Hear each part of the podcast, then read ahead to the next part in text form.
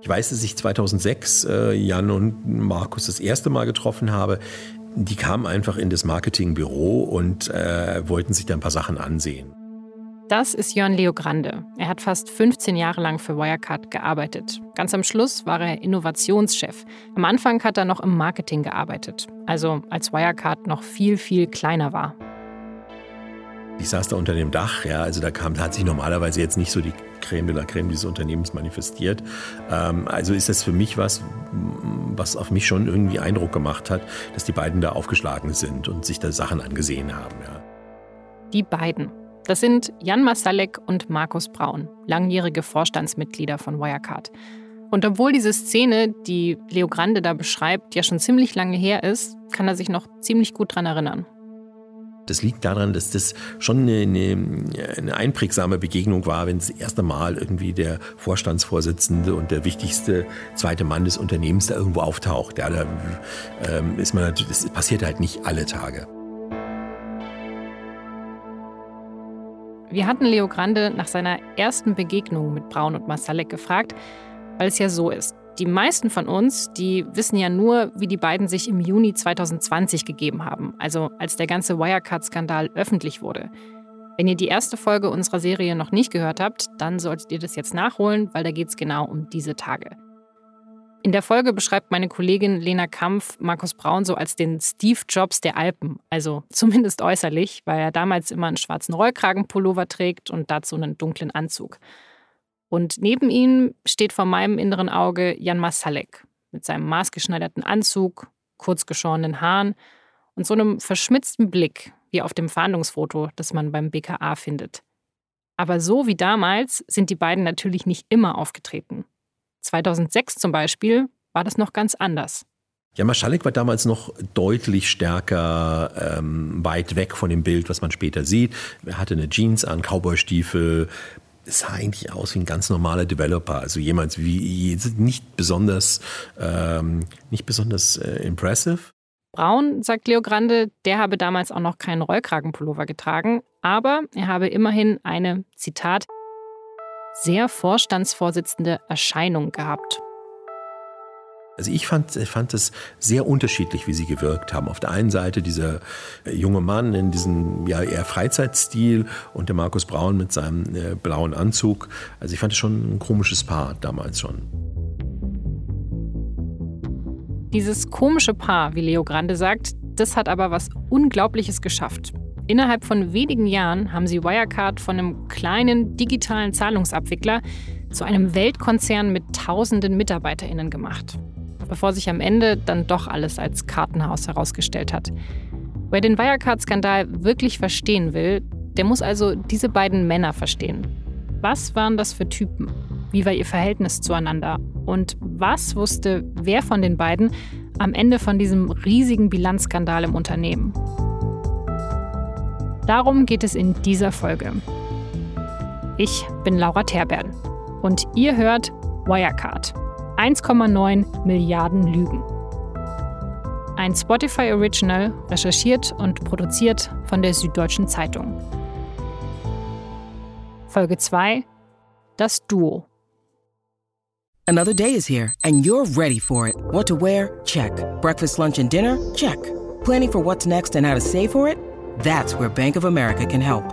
For your financial to-dos, Bank of America has experts ready to help get you closer to your goals. Get started at one of our local financial centers or 24-7 in our mobile banking app. Find a location near you at bankofamerica.com slash talk to us. What would you like the power to do? Mobile banking requires downloading the app and is only available for select devices. Message and data rates may apply. Bank of America and a member FDIC. When you need mealtime inspiration, it's worth shopping Kroger, where you'll find over 30,000 mouthwatering choices that excite your inner foodie. And no matter what tasty choice you make, you'll enjoy our everyday low prices, plus extra ways to save, like digital coupons worth over $600 each week. You can also save up to $1 off per gallon at the pump with fuel points. More savings and more inspiring flavors make shopping Kroger worth it every time. Kroger, fresh for everyone. Fuel restrictions apply. Als Jörn Leo Grande, Braun und Masalek zum ersten Mal im Wirecard-Büro trifft, ist Jan Masalek gerade mal Mitte 20. Aber er hat trotzdem schon einen wichtigen Job. Er war der Produkt- oder der Technikchef. Insofern hatte ich schon gehört, dass er relevant ist letztendlich. Also ähm, insofern habe ich da schon ein paar Mal äh, genauer hingeschaut, als die beiden da äh, rumgestanden sind und sich irgendwas angesehen haben. Markus Braun ist ja mehr als zehn Jahre älter als Masalek und zu dem Zeitpunkt schon Vorstandsvorsitzender oder CEO von Wirecard, also der oberste Chef. Da ist natürlich klar, dass die beiden ein bisschen anders auftreten. Aber was hat sie denn abgesehen vom Äußeren unterschieden und was hat sie dann doch verbunden? Man tritt ihm nicht zu nahe, wenn man sagt, er ist gewissermaßen auch Familienmensch. Und das ist schon immer jemand gewesen, der nicht viel in der Welt unterwegs war. Das ist mein Kollege Jan Wilmroth und mit ihm habe ich zuerst über Markus Braun gesprochen. Das höchste der Gefühle waren so die Reisen nach äh, Kitzbühel, im Sommer Côte d'Azur, ähm, dann Investorentag in London. Er war mal in New York, aber das ist selten passiert. Also er war meistens, ist er gependelt zwischen München und Wien. Jan hat die Protokolle von Brauns Aussagen vor der Staatsanwaltschaft gelesen. Und er hat mit vielen Menschen über Braun gesprochen, über seinen sehr engen Freundeskreis und die wenigen Vertrauten, die Markus Braun hatte ich meine, ja, schön Urlaub an der Côte d'Azur, irgendwie mit Frau und Töchterchen und irgendwie Designerklamotten und, und teuren Wein, ja, irgendwie Chateau Petrus trinken und so, das, das ist alles, aber das macht man halt, wenn man viel Geld hat, ja, das ist nichts Ungewöhnliches. Aber nichts davon ist irgendwie aufregend, nichts davon ist außergewöhnlich. Ähm, er hatte ein paar Immobilien, aber er hat eigentlich hat er nur für die Arbeit gelebt und hat sich dann wieder zurückgezogen zur Familie.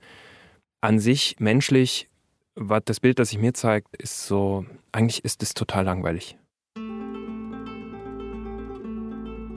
Seine Karriere war dabei natürlich sehr erfolgreich, aber doch auch ziemlicher, naja, sagen wir mal Standard. Also Markus Braun studiert Wirtschaftsinformatik und arbeitet dann in den 90er Jahren erst noch als Unternehmensberater in München. Unter anderem übrigens bei KPMG, also ausgerechnet der Wirtschaftsprüfungsgesellschaft, die dann Jahre später sagen wird, bei Wirecard laufe etwas ganz schön schief. Aber das nur am Rande. Und während dieser ersten Jobs promoviert er nebenbei, also er macht seinen Doktortitel. Und Anfang der Nullerjahre kommt er dann zu Wirecard. Erst als Berater und dann wird er 2002 direkt CEO. Damals hat Wirecard keine 20 MitarbeiterInnen. Aber klar, für Braun ist es auf jeden Fall ein Karrieresprung. Im Umgang gilt er als eher steif und ungelenk. Und seine MitarbeiterInnen, die verpassen ihm sogar einen Spitznamen, der Roboter. Und hat im Unternehmen sehr wenige Kontakte gehabt und sehr wenig auch den Kontakt zu seinen Mitarbeitern gesucht. Die Vorstandsetage war eigentlich bekannt für, dafür, so ein abgeschlossener Bereich zu sein, wo auch nur Privilegierte Zutritt hatten oder wo man ganz selten mal hingebeten wurde. Und Markus Braun ist immer mit dem Aufzug nach oben, hat gearbeitet, ist mit dem Aufzug in die Tiefgarage und äh, hat sich von seinem Fahr Fahrer entweder in die Wohnung nach München oder nach Wien bringen lassen. Also ein typischer Workaholic-Chef. Ein Workaholic-Chef, der, glaube ich, wenn man privat mit ihm unterwegs war, da hatte man sich auch nicht viel zu erzählen. Hm. So, man, man konnte mit ihm dann vielleicht über irgendwelche Visionen sprechen. Aber so was Persönlichkeit angeht, Charakter, Ausstrahlung, das alles, da gibt es ganz wenig auch drüber, was, was Leute darüber erzählen, weil das einfach keiner weiß. Was war Markus Braun für ein Mensch? Wie war er menschlich? Was hatte er für einen Charakter? Was war ihm wichtig, emotional und so über das Familiäre hinaus? Äh, und, und die Anerkennung, die öffentliche, da kommt nichts. Das ist, der, der ist den Leuten, die ihn kannten, immer noch ein Rätsel. Mehrere Menschen, mit denen Jan gesprochen hat, die haben Braun außerdem als furchteinflößend beschrieben. Es sei unangenehm gewesen, mit ihm Gespräche zu führen. Und das hat uns auch Jörn Leo Grande so erzählt, der regelmäßig persönliche Termine mit Braun hatte. Wenn sie mal zu zweit essen waren, dann sei Leo Grande jedes Mal erleichtert gewesen, wenn es wieder vorbei war. In Arbeitstreffen soll er fordernd gewesen sein. Ja gut, ich war einer seiner Direct Reports und äh, ich musste einmal im Monat zu ihm, ja, und äh, musste halt sozusagen meine Ergebnisse präsentieren. Und äh, das war immer in, fand immer in zwei Teilen statt. Äh, in einer Geschichte, wo ich sozusagen so frei erzählen konnte, was wir da so gerade machen. Und dann ging die Tür auf und äh, ein oder zwei Damen oder Herren vom Controlling kamen rein und haben dann sozusagen meine Gewinn- und Verlustrechnung äh, gezeigt. Leo Grande war ja am Ende Innovationschef bei Wirecard und vor öffentlichen Auftritten habe Braun ihn deswegen immer mal wieder gefragt, was für Themen denn gerade relevant sind. Blockchain, Kryptowährungen, Was kann man da so erzählen, habe Braun zum Beispiel wissen wollen. Oft bei diesen Gesprächen hatte ich das Gefühl, dass er gar keine Meinung von mir will, sondern nur sich selber spiegelt. Ja, also er erzählt die Geschichte, wie er jetzt Kryptowährungen sieht. Ja, ähm, und meine Aufgabe dabei war, mh, ja, alles klar, gut, super, machen wir so, sagen, aber nicht wirklich das weiterzubringen. Ja. Ich habe mich oft so in so einer, in so einer Position gefühlt, wo ich gedacht habe, er will das einfach nur mal irgendjemandem erzählen, äh, um das für sich zu überprüfen. Aber er wird es nicht wirklich, äh, er glaubt jetzt nicht wirklich, dass er eine relevante Meinung dazu haben könnte. Also ein Chef, der sich selber gerne reden hört und bei dem nicht so ganz klar ist, wie wichtig ihm eigentlich der Input der anderen ist. Und der immer ziemlich reserviert auftritt. Und dieser Chef, der trifft Anfang der Nullerjahre in München bei Wirecard auf einen mehr als zehn Jahre jüngeren Mann, auch aus Österreich der auf den ersten Blick erstmal gar nicht so zum kontrollierten, korrekten Braun zu passen scheint. Es ist Jan Masalek. Gott, ich, ich erzähle das jetzt zum ersten Mal, aber es ist mir neulich aufgefallen, dass ich einmal zu ihm ins Büro gekommen bin und er hatte so ein ähm, verdecktes Bild, so eine äh, relativ große Fotografie und ich habe ihn gefragt, was ist denn das? Und dann hat er gesagt, er wollte mir gerne mal was zeigen und ähm, er hat, es, er hat mir dann gesagt, dass er mit seiner Freundin äh, ein Shooting bei Karl Lagerfeld gehabt hat. Karl Lagerfeld, der große Modeschöpfer, der auch fotografiert hat. Der soll auch ein Shooting für Masalek gemacht haben, zum Geburtstag von dessen Freundin. Karl Lagerfeld hat dann gesagt, er will noch ein Foto von Jan Masalek machen. Ja. Und Karl Lagerfeld hat aber gesagt, er möchte dieses Foto gerne oberkörperfrei, sagt man oberkörperfrei, als mit nackten Oberkörper machen. Und das hat er dann auch gemacht. Und dieses Bild hat mir Jan dann gezeigt und hat mich gefragt, ist es cool, dieses Bild im Büro aufzuhängen. Und ich habe es natürlich an, also bei aller Freundschaft, das kannst du nicht machen. Du kannst nicht ein Bild, wo du halbnackt bist, auch wenn es von Karl Lagerfeld ist, in deinem Büro hängen. Ich glaube, das ist einfach keine wirklich coole Idee. Und da war er irgendwie verwirrt, ja, und okay, okay. Und dann haben wir dann wieder mit normalen Sachen geredet. Aber dass jemand überhaupt auf so eine Idee kommt, sowas zu machen, fand ich schon absolut crazy. Interessant wird diese schräge Anekdote dadurch, was uns Leo Grande als nächstes erzählt. Das war so typisch, dass er sich ja gefragt hat, wie kann man das bewerten? Ja, ist es von Karl Lagerfeld? Okay, das ist schon mal cool. Er hat schon ein Bild von Karl Lagerfeld. Ja, aber ihm fehlt halt dieses natürliche Feeling dafür, was man, was man machen kann und was man nicht machen kann, dachte ich oft. Ja, und dann, wenn, wenn einem das fehlt, dann konzentriert man sich halt das, was nach außen einen Wert trägt, wissen Sie? Dann trägt man, trägt man halt eine Uhr, die sonst niemand trägt.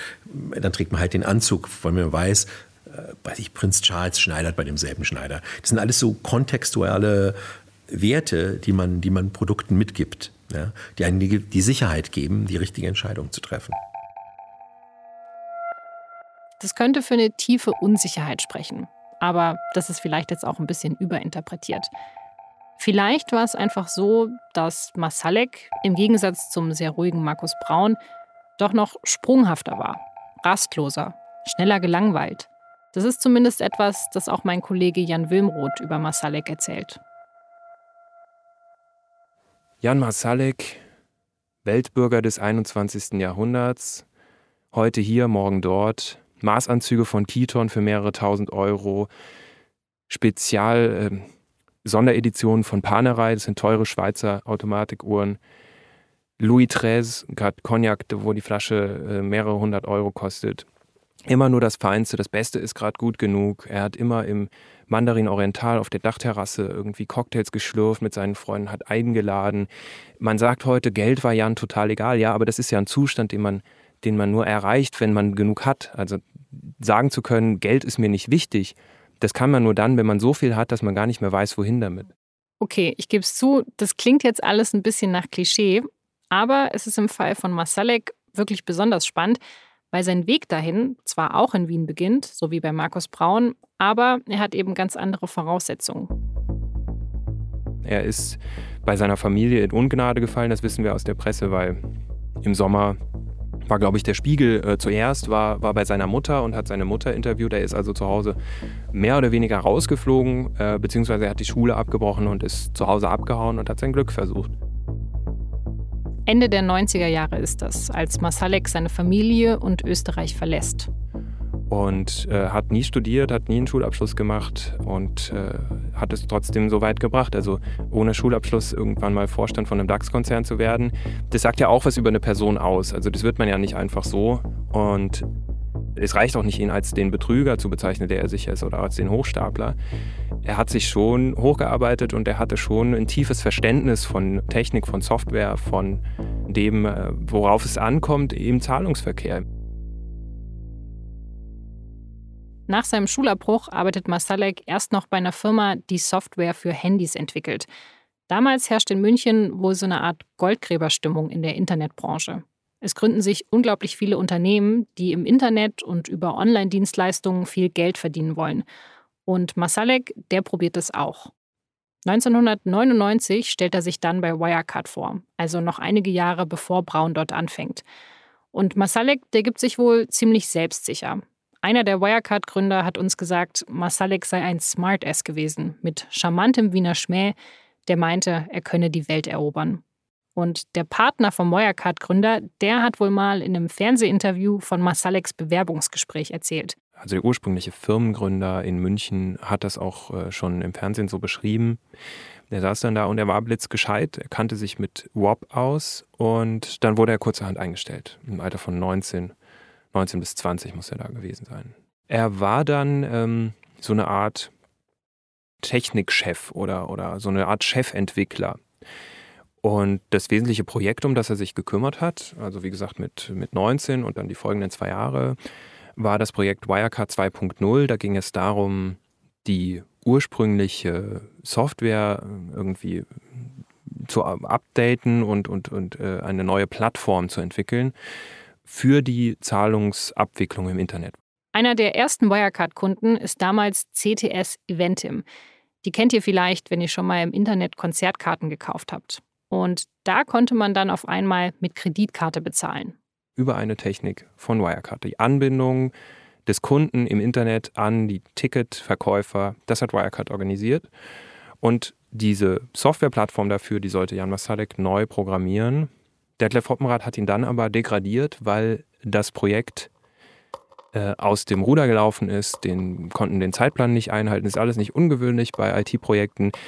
Was ungewöhnlich war, ist, dass Jan Masalek das damals versteckt hat und niemand davon erzählt. Und es kam dann zufällig raus und es hat das Unternehmen wohl sehr viel Geld gekostet. Und man mutmaßt heute, dass das auch eine wesentliche Ursache dafür war, dass die ursprüngliche Wirecard, äh, die mal damals noch in zwei Worten Wire und Card geschrieben wurde, dass sie dann insolvent ging und am Ende übernommen wurde oder werden konnte. Ähm, und der eigentliche Aufstieg im Konzern von, von Masalek im Konzern begann dann danach. Dieser Aufstieg, der beginnt erst in der Zeit, als dann eben Markus Braun an der Unternehmensspitze steht. Und leider, sagt Jan Wilmroth, sind aus dieser Zeit schon noch einige Fragen offen. Man weiß extrem wenig darüber, wie sich Masalek davon erholt hat, dass sein erstes Großprojekt so voll daneben gegangen ist. Aber ich meine, er hatte ja eben diese Qualitäten, die ihm weiterhelfen. Und die sind auch Jörn Leo Grande später bei Wirecard aufgefallen. Er war halt super genau, ja. Also er war halt, ich, ich weiß nicht, ob jemand so jemanden schon mal getroffen hat. Man konnte ihnen alles zeigen, eine Anzeige, eine, ähm, eine Website, irgendwas und er konnte sofort sehen, da ist der Fehler. Ja, und ähm, das hatte ich schon eine total faszinierende Fähigkeit, sozusagen in so einem ganz großen Ganzen sofort das Detail zu sehen, das schwach ist. Ja, das hat er, ähm, also da war er wirklich ja, Weltklasse ist ein schweres Wort, ein großes Wort, aber da war wirklich, äh, das war so seine einmalige Fähigkeit. Das habe ich danach nur ganz selten gesehen. Ja, und diese Fähigkeit, die hilft ihm wohl auch in den Momenten, in denen er vielleicht gar keine eigene nachhaltige Lösung parat hat, aber eben trotzdem sehr glaubhaft und überzeugend sein möchte. Ich hatte neulich mit jemandem geredet und der hat mir da einen Fachausdruck für gesagt, dass, dass Leute sofort so total impressive Zusammenhänge äh, zusammenstellen oh, in dem Kopf, in so einem Meeting oder in so einer spontanen Situation. Und dann sitzt man später im Auto und denkt sich, hm, also das funktioniert, also irgendwie äh, gibt es da so ein paar Haken. Aber wenn der Jan hat halt sehr, sehr schnell so, ja, in so einer analytischen Art äh, so Punkte zusammengeführt. Ähm, die scheinbar auch zusammengefasst haben. Nur hat man sich dann irgendwie zwei, drei Tage später gefragt, ja, wie soll denn das eigentlich funktionieren? Ja, aber er war schon extrem schnell. Ich habe also oft habe ich mich dann daneben gefühl, gesessen und gesagt, also, also ich weiß gar nicht, was ich hier eigentlich hier mache. Ja, mir ist halt, also ich bin halt wesentlich, wesentlich langsamer im Denken als äh, dieser Typ, ja. Und dazu kommt, dass Masalek wohl auch wahnsinnig gut öffentlich reden konnte und er soll sehr gutes Englisch gesprochen haben. Und das sind alles Eigenschaften, die ihm später noch helfen werden, würde ich jetzt mal sagen. Das heißt, auch wenn ihn heute jetzt sehr viele inzwischen vor allem als Spieler und als Partygänger bezeichnen, als den, der einfach immer sehr viel gefeiert hat, dann hilft es, noch ein bisschen genauer hinzuschauen, um zu erkennen, was für ein Typ Masalek wohl ist. Er hat zum Beispiel äh, gerne da auf dem Oktoberfest getrunken und äh, diese Partys gemacht, aber er ist, er ist nie einmal derjenige gewesen, der die Kontrolle verloren hat, sondern er war immer derjenige, der sehr amüsiert den Leuten zugeschaut hat, wie sie die Kontrolle verlieren. Masalek ist wohl immer sehr schnell langweilig geworden. Und deswegen hat er später wohl immer den nächsten Kick gesucht, das nächste Projekt. Und manche davon eben in zweifelhafter Gesellschaft, ein Punkt, über den wir auch noch sprechen werden. Aber er hat sich viele seiner Erfolge wirklich hart erarbeitet. Er kannte sich wirklich gut aus und er hat sehr strategisch agiert.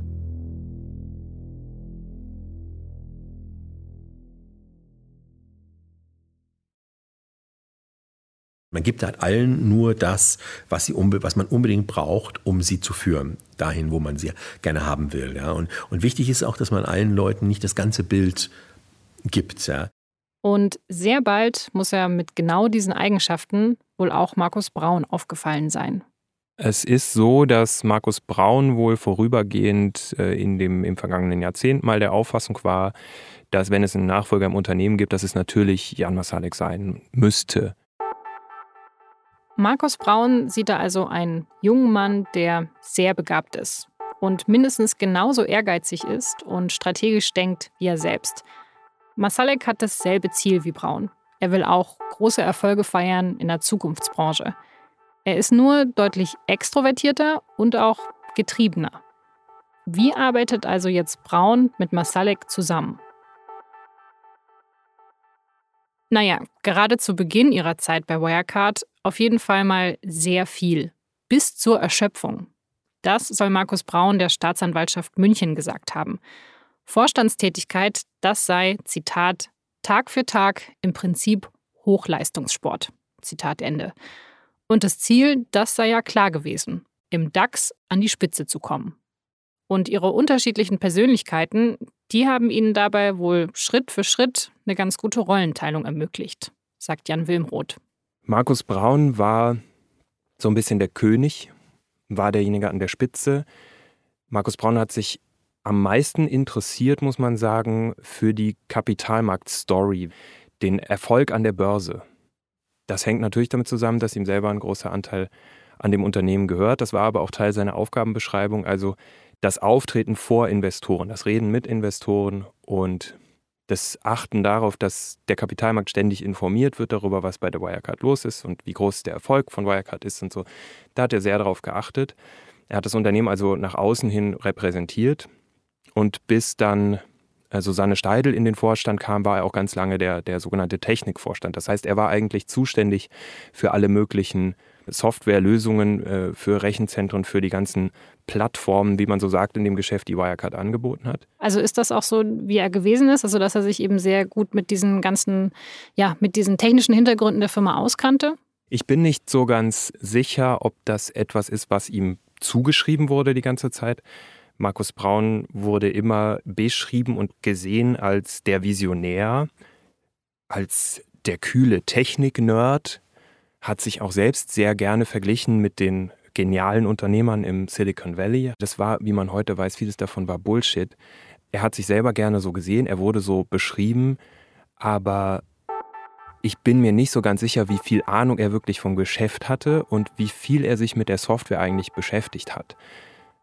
Ob er ein guter Programmierer war. Der konnte bestimmt programmieren und so, aber war er wirklich dieser technikaffine Supermanager, als der er beschrieben wurde in den vergangenen Jahren?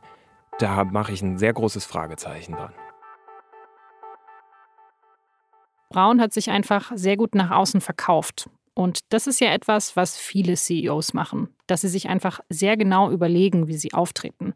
Es gibt sogar ganze Beratungsagenturen, die Firmen wie Wirecard dabei helfen, die Erfolgsgeschichte des Unternehmens mit der Geschichte des CEOs zu verknüpfen. Und bei Markus Braun hat das einfach sehr gut gepasst. Egal wie hölzern er aufgetreten ist, es hat einfach immer so gewirkt, als ob er über den Dingen stehen würde. Es gibt zum Beispiel dieses Interview vom 24. September 2018 beim Wirtschaftsfernsehsender Bloomberg. I've got a German CEO here of the company Wirecard, uh, and today, uh, Marcus Brown, you guys are going to replace Commerzbank and the DAX. You're going to be one of the, the big companies on the on the benchmark index here. Es ist der Tag, an dem Wirecard die Commerzbank im DAX ablöst, im deutschen Aktienindex. Dort sind die wichtigsten deutschen Unternehmen notiert. Und für Wirecard ist das erstmal ein Riesenerfolg. Aber Braun, der spricht trotzdem unglaublich ruhig und, naja, eher wenig euphorisch. I think first of all, of course, it doesn't change our strategy. I think we have a very strong strategy. I think it brings a lot of awareness, positive awareness. Uh, it's good for investors. Sein Englisch, das versteht man hier nur, wenn man ganz genau hinhört. Aber er spricht von einer guten Nachricht für die InvestorInnen, von der starken Strategie und davon, wie digitales Bezahlen immer wichtiger wird. Alles eher trocken, aber souverän. We always take payment as the heart and we build around that a complete ecosystem of real-time value-added services. Für ihn war der Status quo eigentlich immer so ein, so ein, so ein Durchlauf. Das sagt Jörn Leo Grande. Er kann sich auch noch an diesen Tag erinnern, an dem Wirecard in den DAX kam und wie Braun das dann intern präsentiert hat. Es gibt so eine Mail, die er an die Mitarbeiter geschickt hat und gesagt, äh, ja, wir sind jetzt im DAX, kann man stolz sein, kann man aber auch nicht. Er sieht das nur als ein Punkt auf der Strecke, die wir gehen müssen. Andere CEOs hätten bei so einem Anlass wahrscheinlich mehr gejubelt. Er hat immer noch weiter gedacht letztendlich. Okay, jetzt sind wir im DAX, jetzt müssen wir aber das führende Unternehmen im DAX werden. Und dann musste auch sofort, also sofort nach der DAX-Story musste diese Vision 2025 her, äh, wo es darum geht, wie jazzen wir das Unternehmen auf 100 Milliarden äh, Market Cap. Und das ist natürlich, also das ist so irre, so zu denken. Aber das war er. Aber immer, er hat es immer vorgepusht, das ganze Ding. Und, und vorgedacht. Leo Grande kann sich auch noch an eine wichtige Rede erinnern, die Braun in London gehalten hat. Und da wurde genau das deutlich. Da ging es um die Vision von Wirecard für die nächsten Jahre. Und ich weiß noch, dass er das, er hat das so knochentrocken präsentiert, also so, so, so analytisch knochentrocken. Erst passiert das eine, dann passiert das andere, dann passiert das, dann haben wir diese Wachstumsgeschichte und dann sind wir auf 100 Milliarden. Und wissen Sie, ich glaube, dass es genau diese Mischung war, die, ähm, die Leute erwartet haben. Sie erwarten in Deutschland keinen CEO, der nur emotional ist, sondern sie erwarten jemanden, der sehr analytisch denkt, der sehr rational agiert, der vielleicht ein bisschen ungelenk ist, aber diese Monstervisionen mit sich rumträgt, ein Unternehmen wirklich an die Spitze zu führen, ja, an die Spitze der Welt, nicht nach Europa, nicht nach Deutschland, sondern der so groß denkt. Bei Jan Masalek war das ganz anders. Den hat vor seiner Flucht außerhalb des Unternehmens wirklich kaum jemand zu sehen bekommen. Der musste oder der konnte eine ganz andere Rolle übernehmen. Naja, seine Außenwirkung gegenüber den Leuten, die ihn kannten und mit ihm zu tun hatten, äh, seine Wirkung nach innen ins Unternehmen, äh, sein Ruf, das war ihm alles sehr, sehr wichtig. Er hat das Unternehmen nie nach außen vertreten, nur im Vertrieb, nur im Geschäft, aber nicht in der Öffentlichkeit. Von Masalek gibt es deswegen auch keine Audiomitschnitte. Es gibt keine Töne, die wir euch jetzt hier vorspielen könnten. Nichts. Er hatte einen anderen Job. Er war der COO, Chief Operating Officer. Und als COO ist man häufig Personal- und Organisationsvorstand. In seinem Fall aber war die Aufgabenbeschreibung vor allem Vertriebsvorstand. Und wie wir schon mal kurz besprochen haben, mit einem starken Fokus auf das Asiengeschäft.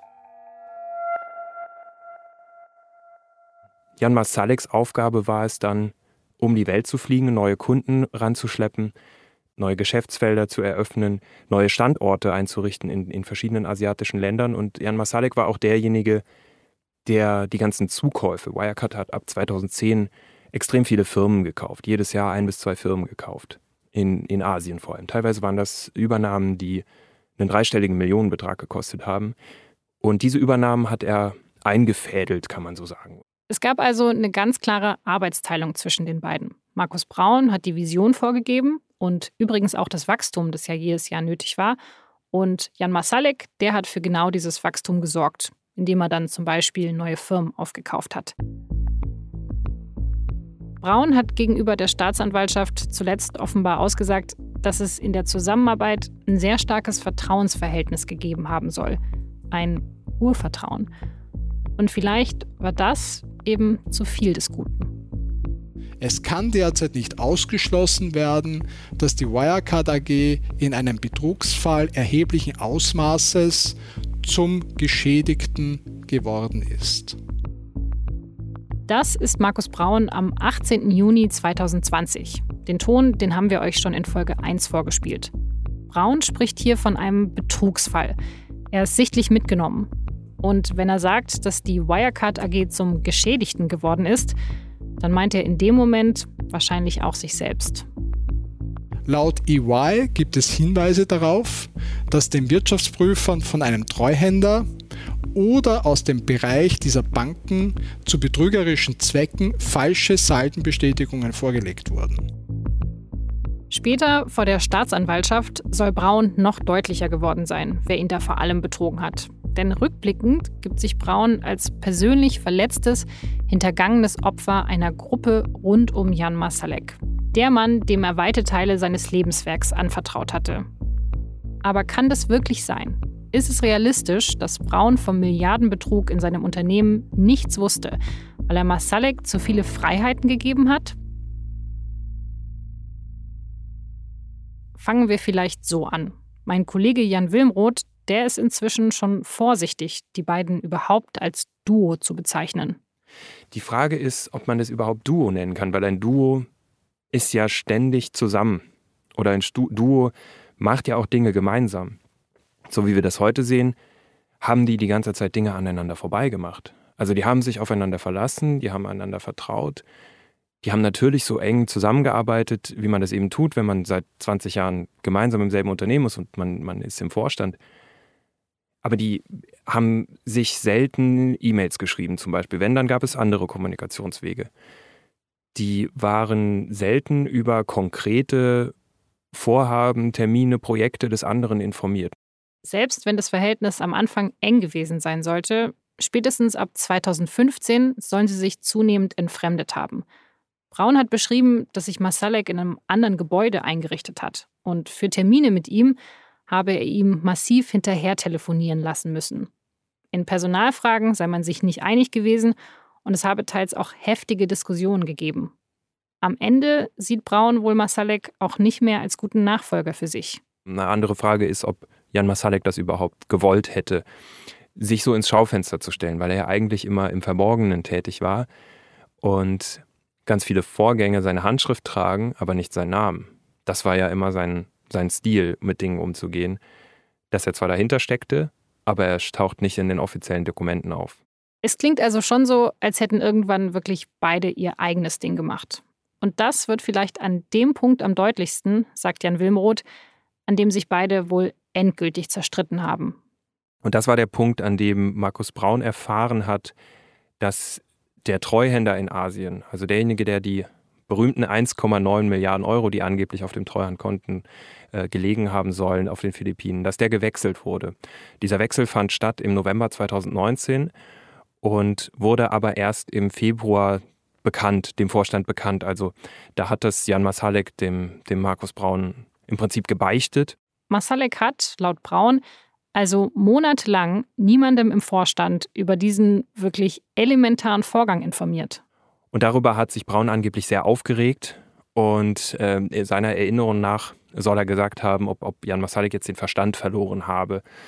Und Masalek hat es dann wohl hinbekommen, sich herauszureden, das irgendwie plausibel zu machen. Warum wechselt er mit den Milliarden in Asien von Singapur, von einer seriösen Bank, von einer vermeintlich seriösen Treuhandfirma zu einem Rechtsanwalt in Manila, zu zwei m, philippinischen Banken, die zwar die größten des Landes sind, aber es sind immer noch die Philippinen.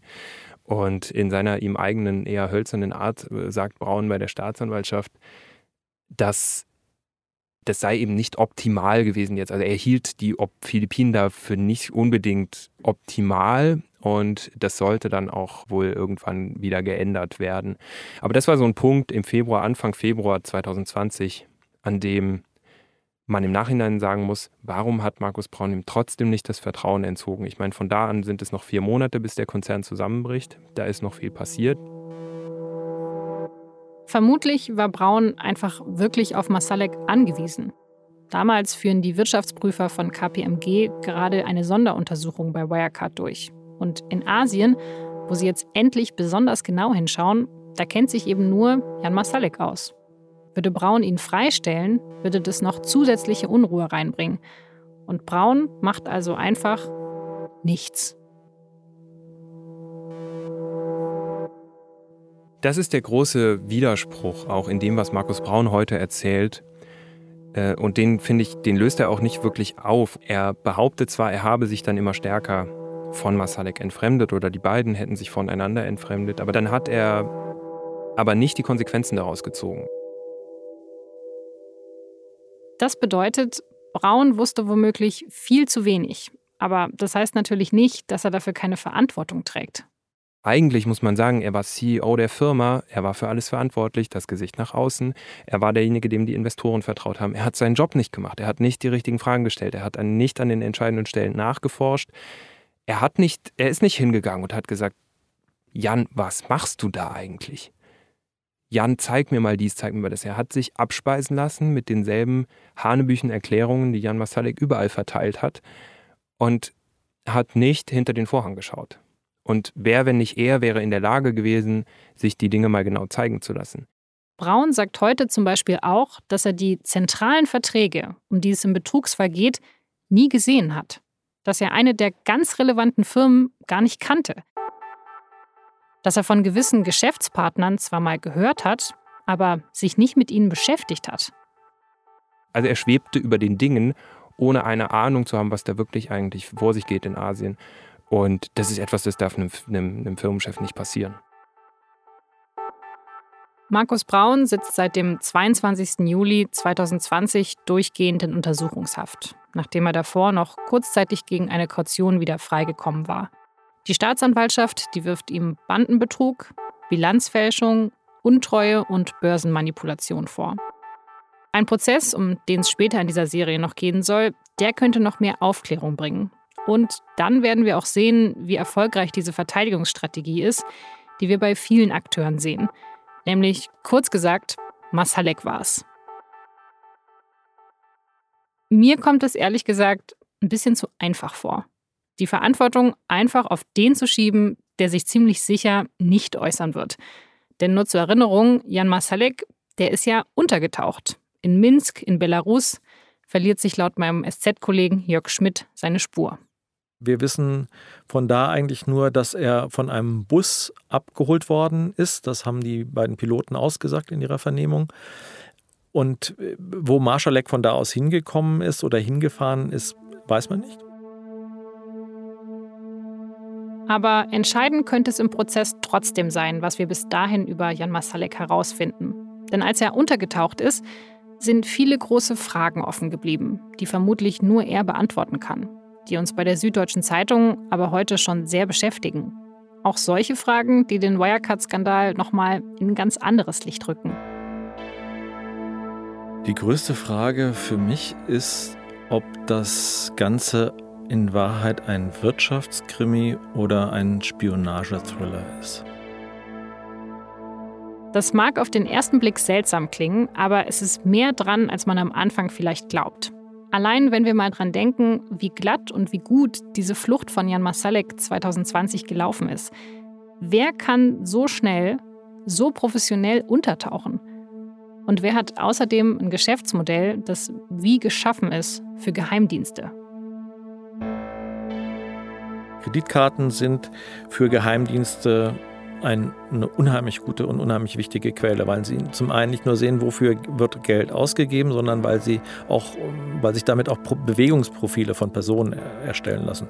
Wenn sie äh, irgendwo hingehen in ein Hotel, wenn sie einen Mietwagen anmieten, ihre Kreditkarte nehmen, überall hinterlassen sie sozusagen die Spuren und die sind für die Dienste interessant, wenn sie da Leute sozusagen im, im Visier haben.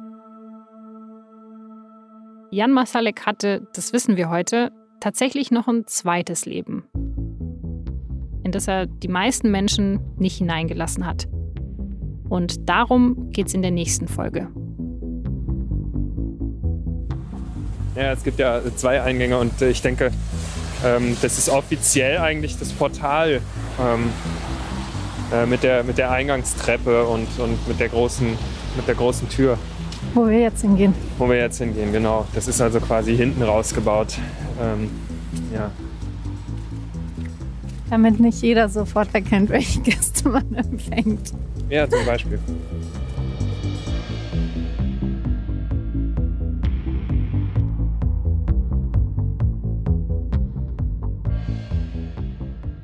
Das war die zweite Folge von Wirecard. 1,9 Milliarden Lügen. Eine Produktion von Spotify Studios in Zusammenarbeit mit der Süddeutschen Zeitung. Jörn Leogrande, der ehemalige Wirecard-Mitarbeiter, der hat auch ein Buch geschrieben. Es heißt Bad Company, meine denkwürdige Karriere bei der Wirecard AG. AutorInnen dieses Podcasts sind Tammy Holderried, Vincent Vitus Leitgeb und Franziska von Malsen. Mitarbeit Paulina Würminghausen. Produktion Caroline Lenk und Carlo Sarski. Sounddesign Bonnie Stoev. Executive Producer Vincent Vitus Leitgeb, Franziska von Malsen und Daniel Nicolaou. Line Producer Sarul Krause-Jensch. Assistant Producers Katrin Jakob und Silvia Müller. Und moderiert habe ich, Laura Terberl. Vielen Dank an das ganze SZ-Rechercheteam zum Wirecard-Skandal. In dieser Folge speziell Jan Wilmroth.